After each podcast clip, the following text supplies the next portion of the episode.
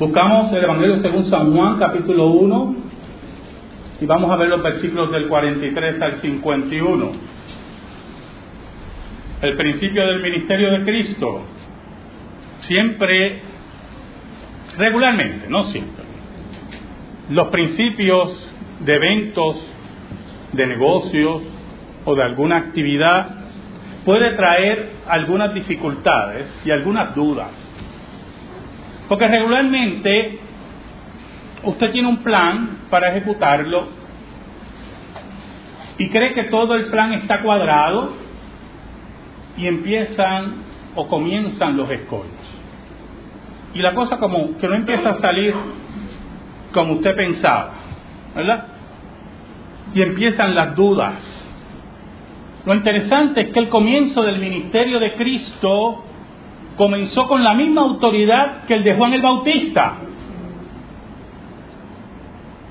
Arrepiéntanse porque el reino de los cielos se ha acercado. Por lo tanto, el ministerio de Juan el Bautista como el ministerio de Cristo empezó con problemas, llamando y confrontando a la gente que escuchaba a Cristo al arrepentimiento,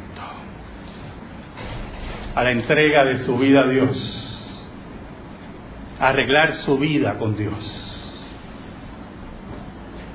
a saber que el reino de Dios, la profecía del reino de Dios y la inauguración del reino de Dios se estaba cumpliendo ante los ojos de ellos. No estamos exentos de esos problemas. Nunca lo estaremos. Lo importante es cumplir nuestra responsabilidad y caminar según la ley de Dios. En medio de ese comienzo, Cristo hizo varios llamados. Y vamos a ver uno de ellos muy interesante en esta mañana. Leemos Juan capítulo 1 versículos del 43 al 51. Dice así. El siguiente día quiso Jesús ir a Galilea y halló a Felipe y le dijo, sígueme. Y Felipe era de Bethsaida, la ciudad de Andrés y Pedro. Felipe halló a Natanael y le dijo, hemos hallado a aquel de quien escribió Moisés en la ley, así como los profetas, a Jesús, el hijo de José de Nazaret. Natanael le dijo, ¿de Nazaret puede salir algo de bueno? Le dijo Felipe, ven y ve. Cuando Jesús vio a Natanael que se le acercaba, dijo de él, he aquí un verdadero israelita en quien no hay engaño. Le dijo Natanael, ¿de dónde me conoces? Respondió Jesús y le dijo, antes que Felipe te llamara, cuando estabas debajo de la higuera, te vi. Respondió Natanael y le dijo, Rabí, tú eres el Hijo de Dios, tú eres el Rey de Israel. Respondió Jesús y le dijo, porque te dije te vi debajo de la higuera, ¿crees? Cosas mayores que estas verás. Y le dijo, de cierto, de cierto os digo, de aquí en adelante veréis el cielo abierto y a los ángeles de Dios que suben y descienden sobre el Hijo del Hombre.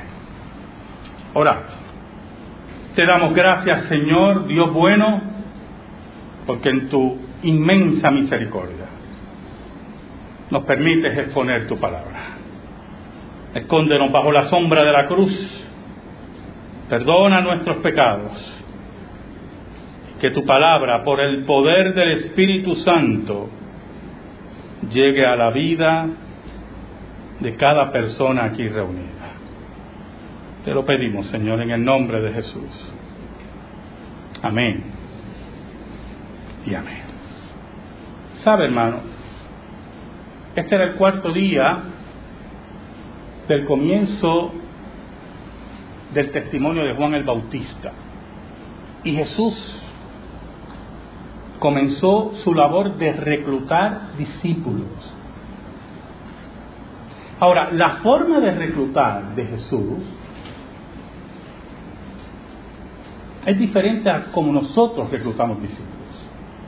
Jesús llamaba a la persona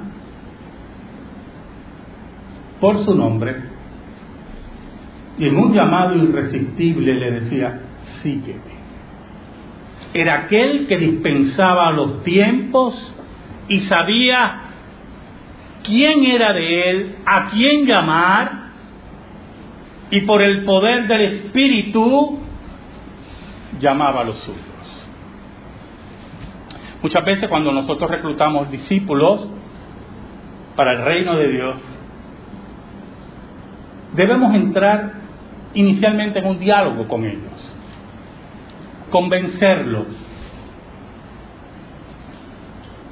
pedirles que observen, que estudien la escritura, que se queden con nosotros un tiempo, que analicen, que piensen.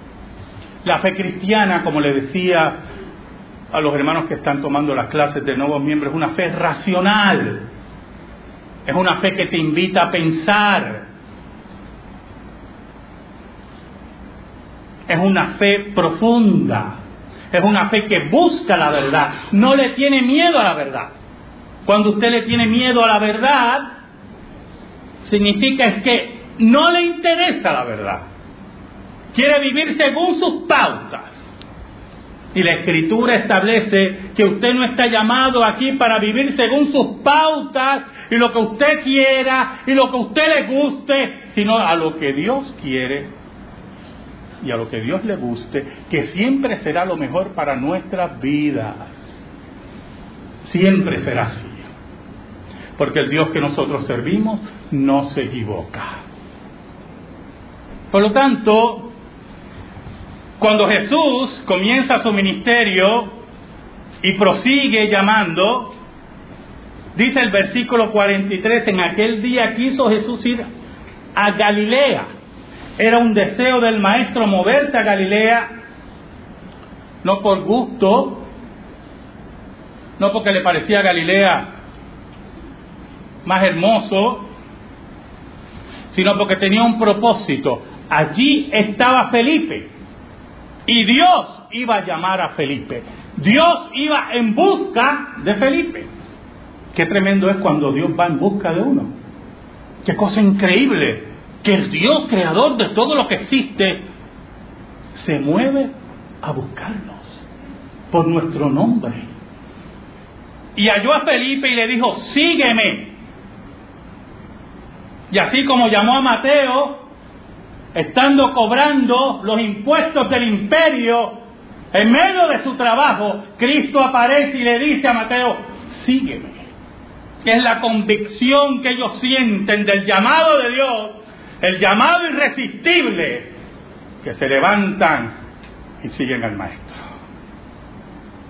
El versículo 44 nos habla del origen de Felipe, y Felipe era de Bethsaida, la ciudad de Andrés y Pedro.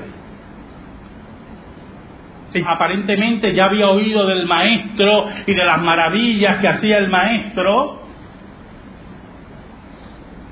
porque el versículo 45 dice que Felipe halló a Natanael y le dijo, hemos hallado a aquel de quien escribió Moisés en la ley, así como los profetas, a Jesús el hijo de José de Nazaret. Entonces este versículo tiene unos detalles muy interesantes. Él conoce a Natanael, a su amigo, y va con esa esperanza, ¿verdad? Y entusiasmado diciendo, mira, hemos hallado aquel de quien escribió Moisés en la ley. Nos habla del conocimiento general que había en Israel, o posiblemente el conocimiento específico que tenía Felipe, de que Moisés había anunciado la llegada de un Mesías que después en Deuteronomio nos dice que era el profeta que iba a venir. Y Felipe estaba convencido de que habían hallado a ese profeta, que habían hallado a ese Mesías. Esa convicción que da el Espíritu de Dios, pero también en la evidencia de las obras de Cristo. Pero aún más, para ser tú el Mesías y el enviado de Dios, tienes, escuche, tienes que cumplir la escritura. Tienes que llenar los requisitos de Dios.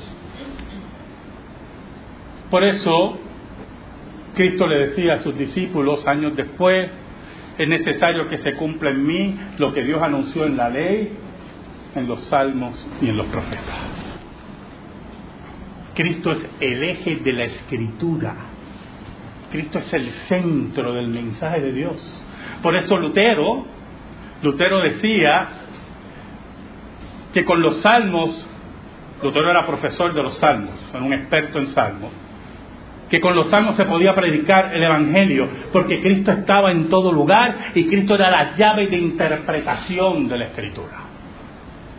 Pero añade Felipe, así como los profetas, no solamente la ley de Moisés anuncia la llegada de ese Mesías, sino los profetas de Israel. Oiga hermano, y desde el punto de vista del desarrollo religioso, de la evolución religiosa, los que creen en la evolución religiosa de Israel, los que presentan la evolución religiosa de Israel en forma liberal, que no creen en una revelación, y creen que Israel experimentó los pasos de cualquier otra religión, cuando llegan al profetismo, una característica de la religión judía, el profetismo. Usted puede decir, pero bueno, los griegos tenían sus profetas. Bueno, hermano, el pensamiento griego era cíclico. No veía la historia en forma lineal. El judaísmo, por revelación de Dios, veía la historia como un comienzo, un desarrollo y un final, que será el establecimiento del reino de Dios. Los griegos no pensaban así. Por tanto, el profetismo, el escaso profetismo que hubo dentro del pensamiento griego, no respondía a un final, respondía más bien a una, una forma de religiosidad que trataba de evitar la moira, el destino. Y por eso recurrían al oráculo para ver cómo podemos en cierta medida saber y escapar del destino. Por lo tanto, cuando hablamos de profetismo en Israel, hablamos de una cadena de hombres que Dios levanta para advertir a Israel y escribir la voluntad de Dios y anunciar que un día, escuche bien, un día el reino de Satanás será destruido y el Mesías volverá y establecerá su reino por completo sobre el planeta Tierra. Por lo tanto, cuando Felipe ve a Cristo y ve los milagros de Cristo y ve el mensaje de Cristo, ven él la culminación de la historia. Cristo es la culminación de la historia. A Jesús, el hijo de José de Nazaret. Entonces, usted ve la insistencia de Juan de mencionar ciudades y orígenes. Bethsaida, Nazaret, Galilea, para ubicar al maestro dentro del contexto judío, para ubicar al maestro como aquel que es heredero al trono de David. Pero Natanael, que tenía los prejuicios, había gente que tenía prejuicios contra los galileos, otros contra Nazaret, Natanael le dijo, de Nazaret, de Nazaret, puede salir algo de bueno. De esa triste pueblito, puede salir algo bueno. Un prejuicio profundo, un rechazo total, un racismo patente. De ahí puede salir algo bueno. Oiga, es interesante porque Felipe no entra en una discusión étnica o de origen. Felipe no entra en una argumentación con Natanael. No hay problema. Ven y ve. Ven y ve si algo sale bueno en Nazaret. Ya que tú tienes ese reto, vamos a ver. ¿Sabe algo? Es el reto del Espíritu de Dios a través de Felipe. Es el medio que Dios establece para llamar a Natanael. Es el camino determinado por Dios para salvar a Natanael. Dios establece los caminos que Él quiere para salvar a los suyos, ¿oyó? Pedro estaba pescando y Dios lo llama. Pablo estaba asesinando a cristianos y Dios lo llama. Dios establece los caminos que Él quiere. Nadie le puede decir a Dios qué hacer, dicen los profetas. El versículo 47 nos dice, cuando Jesús vio a Natanael que se le acercaba, dijo de él, he aquí un verdadero israelita en quien no hay engaño. Es interesante esa, aseveración del maestro. Para Cristo Natanael era uno sin doblez. Para Cristo Natanael era alguno, era un hombre que buscaba la verdad. Y usted dirá, ¿por qué? Usted dice, pastor, que era un hombre que buscaba la verdad.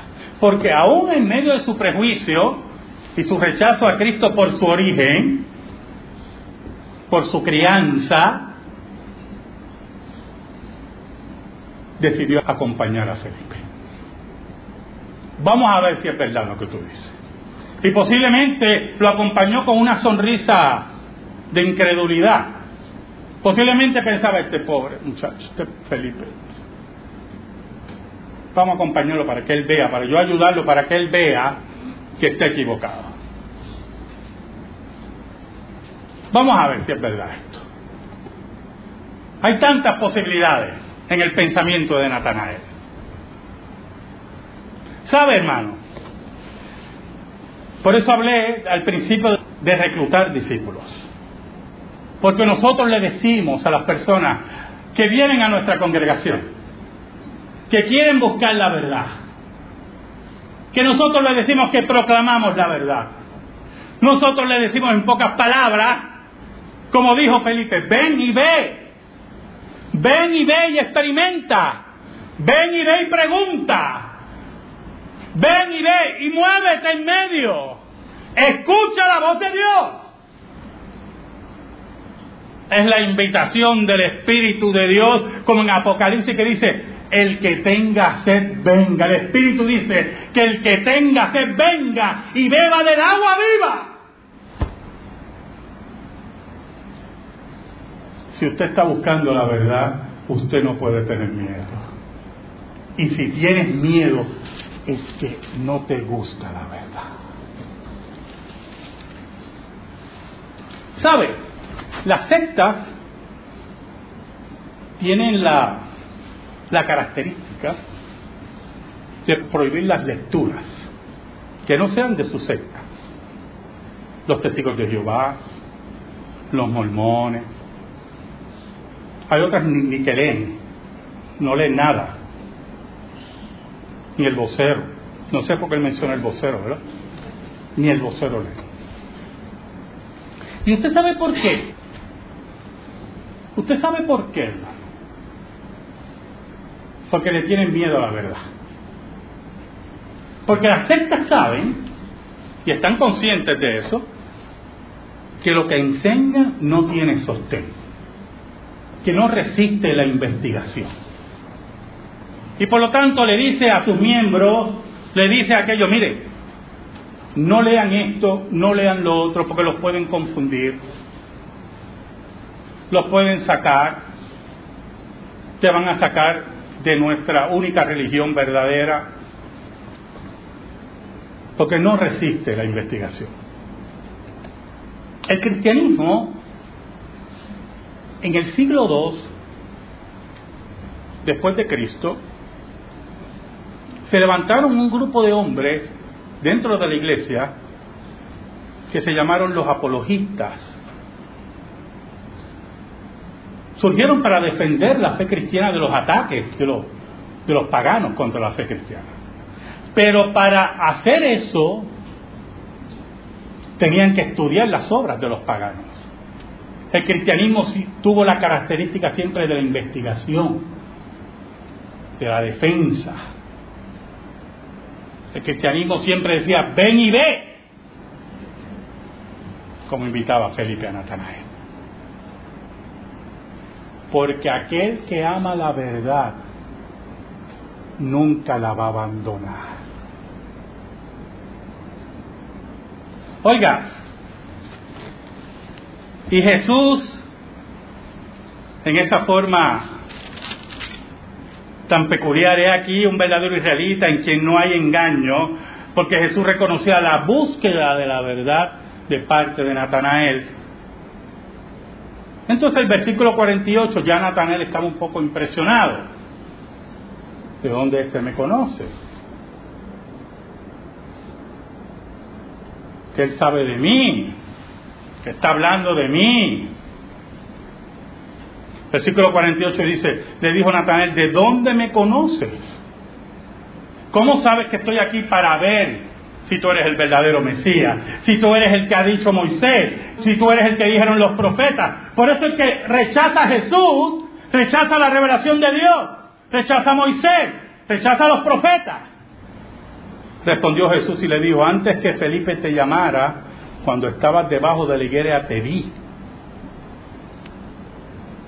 Entonces, no solamente Jesús revela el carácter de Natanael, el carácter de ese hombre, sino todos los acontecimientos antes de que llegara donde Jesús. Y yo me imagino que antes de llegar donde Jesús, Felipe le debe haber dicho, mira, el Señor sana los ciegos, los sordos, levanta muertos. Y Natanael escuchando. Y cuando llega y se enfrenta con Jesús, con Dios mismo, Dios en su corazón su carácter y narra los acontecimientos cercanos a su vida. Y Natanael se queda impresionado. El versículo 49 dice, respondió Natanael y le dijo, rabí, maestro. Mira qué interesante. ¿eh? ¿Qué había dicho Natanael de Jesús? ¿Había ¿Sale algo bueno de allí? Porque ahí lo que sale es porquería pocas palabras. ¿Sale algo bueno de allí? Y cuando Jesús lo confronta, su lenguaje cambia. Así es la conversión. Nuestra vida cambia. En la casa, en el trabajo, con nuestros familiares. Nuestro lenguaje cambia. Y aquel que era una porquería para Jesús, para, para Natanael, de momento es rabí, maestro, maestro. Ese es Jesús, el maestro. Rabí, tú eres el Hijo de Dios, tú eres el Rey de Israel. Oiga, y en una revelación única, Natanael afirma la divinidad de Cristo y su derecho al trono de David. Oiga, Jesús observó la fe sencilla de Natanael también. Jesús sabía lo que había dentro del hombre, dice la Biblia. El versículo 50 dice, respondió Jesús y le dijo, porque te dije, te vi debajo de la higuera, ¿crees? Cosas mayores que estas verás. ¿Y por qué? Porque cuando tú afirmas que Jesús es el rey de Israel, cuando tú afirmas que Jesús es el Hijo de Dios, tú estás afirmando la conclusión, el colofón de los profetas y de Moisés, que Cristo es el heredero, pero aún más, Cristo viene a cerrar la historia. Y según las profecías, cuando se cierre la historia, la intervención de Dios va a ser de grandes milagros y prodigios, como ocurrió en el ministerio de Cristo. Allí se inauguró el reino de Dios. Nosotros estamos en el proceso de establecer finalmente el reino de Dios. Por eso la, las parábolas del reino en Mateo 13, la semilla de mostaza, ese reino de Dios que crece en silencio, pero que va a cubrir toda la tierra. Por eso los intentos del gobierno chino, del gobierno de Corea del Norte, de los países islámicos en contra de la iglesia, fracasarán. Porque nada puede contra la iglesia de Cristo. Las puertas del infierno no podrán contra la iglesia de Cristo. Y cosas tremendas iba a haber Natanael.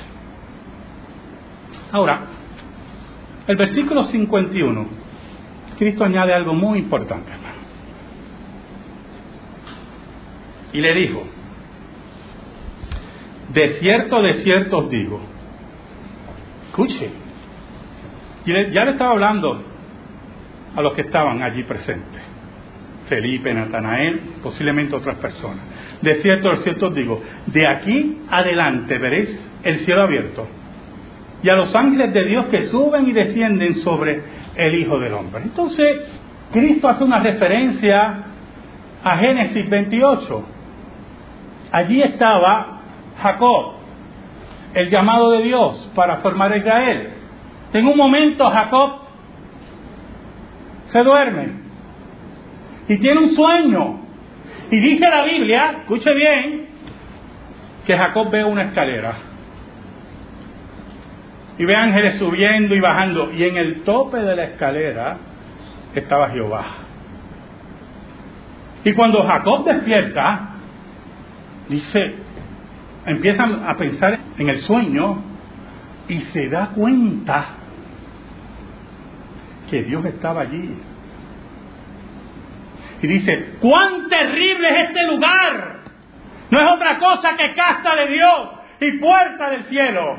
Cristo al citar Génesis le está diciendo a toda la multitud allí, a los que estaban oyendo, cuán terrible es este lugar. Dios está aquí. Pero aún más, y la enseñanza profunda del Evangelio, la escalera es Cristo. El acceso a Dios es por medio de Cristo. Por eso el texto dice, a los ángeles de Dios que suben y descienden sobre el Hijo del Hombre.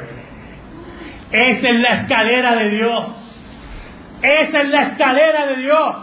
Ese es el reino inaugurado y consumado. Es la hora, hermano. Es la hora de la búsqueda de la verdad. Es la hora de entender que Dios está aquí. ¡Cuán terrible es este lugar!